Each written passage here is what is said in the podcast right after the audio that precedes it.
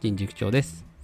昨日は、まあ、いいことを聞くようになるのは成長とは違うよっていうお話をしましたね。大人にとって都合のいい子供って、えー、ちょっと成長の機会を逃してます。うん。今日はじゃあ子供を本当の意味で応援しようっていうお話をします。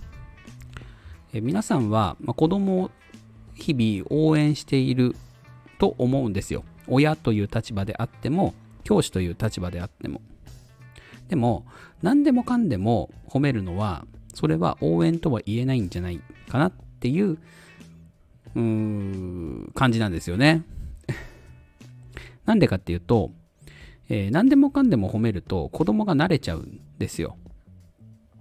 なんとかして偉いねとか、なんとかしてすごいねとか。で、この偉いねとか、すごいねとかって、言葉のチョイスとしては、私はあまり良くないと思っています。で偉いとか、すごいとかって、こう、どっちかっていうと、こう、他人からの評価であって、で、自分の中でどう思ってるかって、またちょっと違ったりするんですよね。で、そこにあんまりにも大きい乖離があったりすると、子供が、えー、褒めることに対してこう抵抗感を持つことがあるんです。例えば、えー、テストで100点を取った時に、偉いねとか、頭がいいねとかって褒めたりしますよね。でこれ多分 NG ワードなんですよ。えー、詳しくは、え、中室真紀子さんの学力の経済学っていう本に書かれているんですけれども、結果に対して、え親が、そして教師が褒めたりすると、結果さえ出ればいいと思うんですよね。特に賢い子は。学校のテストって、ぶっちゃけ、うん勉強が得意な子にとっては、すごく簡単だったりするんです。それこそ、授業をざーっと聞いてて、で特にテストテスト勉強することもなく、えー、テストを受けたら100点取れるくらいの、その状態で褒められたらどう感じます？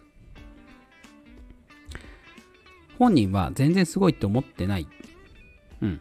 さらに言うと、えー、結果が出てて褒められる。だこれは、えー、堕落の一歩ですよ。それこそ。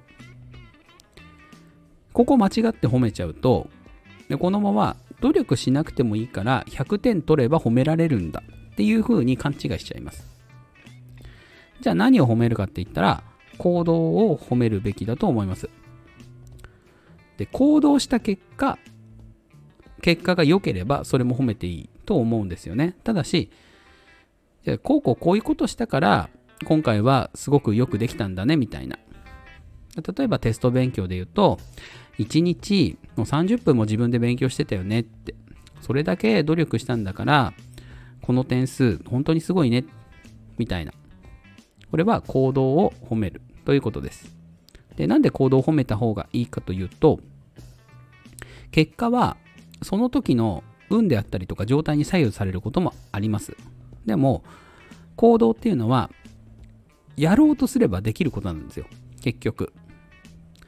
で、やればできる。自分で努力すればできることを褒めると、でその行動自体がどんどん強化されてきます。バスで、まあ、例えば、誰かにね、席を譲ったことを褒められた経験がある子って、それ何回も繰り返したりします。落とし物を拾って届けたことを褒められた子は、落とし物を見つけるたびに拾って届けようとします。まあ、そこには褒められたいっていう、えー、大人から認められたいっていう子供にとって当たり前の要求がありますが、それでも子供の、うん、その行動に対するこう評価をきちんとしてあげることで、まあ、子供はあこうするといいんだとかあこうすると大人から認めてもらえるんだとかこうすると人の役に立てるんだとかっていうことがだんだん分かってくるわけですよね。でさらに言うと、えーま、一緒に悩んだり考えたりすることも実は子供を応援するっていうことになるんですね。えー、なんでかっていうとえー、何でもかんでも大人が答えを出してしまうと子供は、えー、大人が、えー、聞けば答えてくれるって思うわけじゃないですか。そうすると自分で調べたりしようとしないですよね。だから、まあ、いつもいつもじゃなくていいです。えー、時間がしっかりあるときは、一緒に悩んだり考えたり調べたりする時間っていうのを子供と一緒に取るのは、めちゃくちゃ子供の成長につながります。これは子供を本当の意味で応援しているってことにもなります。うん。子供は、こう、時間を親が共有してくれると、本当に嬉しいんですよね。本の読み聞かせとかせがみません？やっぱり。ブロック一緒にやろうとかって言いません？一緒にやりたいんですよ、やっぱり。まあ、忙しいっていうのを理由に、今ちょっとね、ごめんねっていうことはもちろんありますけど、でも、うん何よりも優先してあげてもいい時間なんじゃないかと思います。なんでかっていうと、まあ、応援される子は強いんですよ。逆に、えー、親からほっとかれる子って、本当にね、脆い。えー、信じられるものがないから。自分を支える根拠がないから。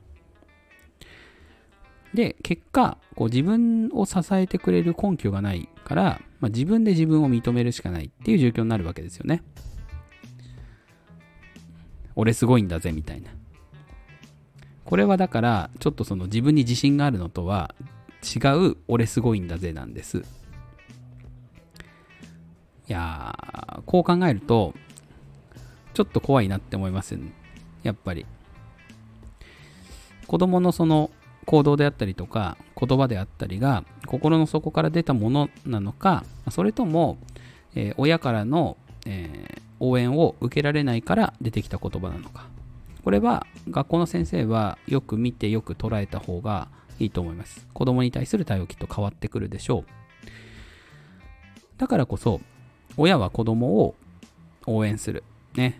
えー、せめて親だけでも子供の本当の理解者であってほしいなって思います。それだけで子供はきっと親がいないところで自信を持って行動することができるでしょう。うん。意外とね、これね、ちゃんと考えてみないとわからない。うん。この放送を聞いて、あ、そういうことかっていうところもきっとあったと思います。私も10年以上教育に関わってきて、まあ、今考え直してみて、こういうことか、勉強し直してみて、あ、こういうことだったんだなって思うようなことなので、むしろ、えー、初めから気づいて実践してる人っていうのは、相当ね、子供に対して教育をきちんとしてあげようっていう思いがある方なのかなって思いますね。さて、今日のお話は、子供を本当の意味で応援しようというお話でした。えー、今日の放送がいいなと思った方は、いいねやコメント、フォローをお願いします。それでは良い午後をお過ごしください。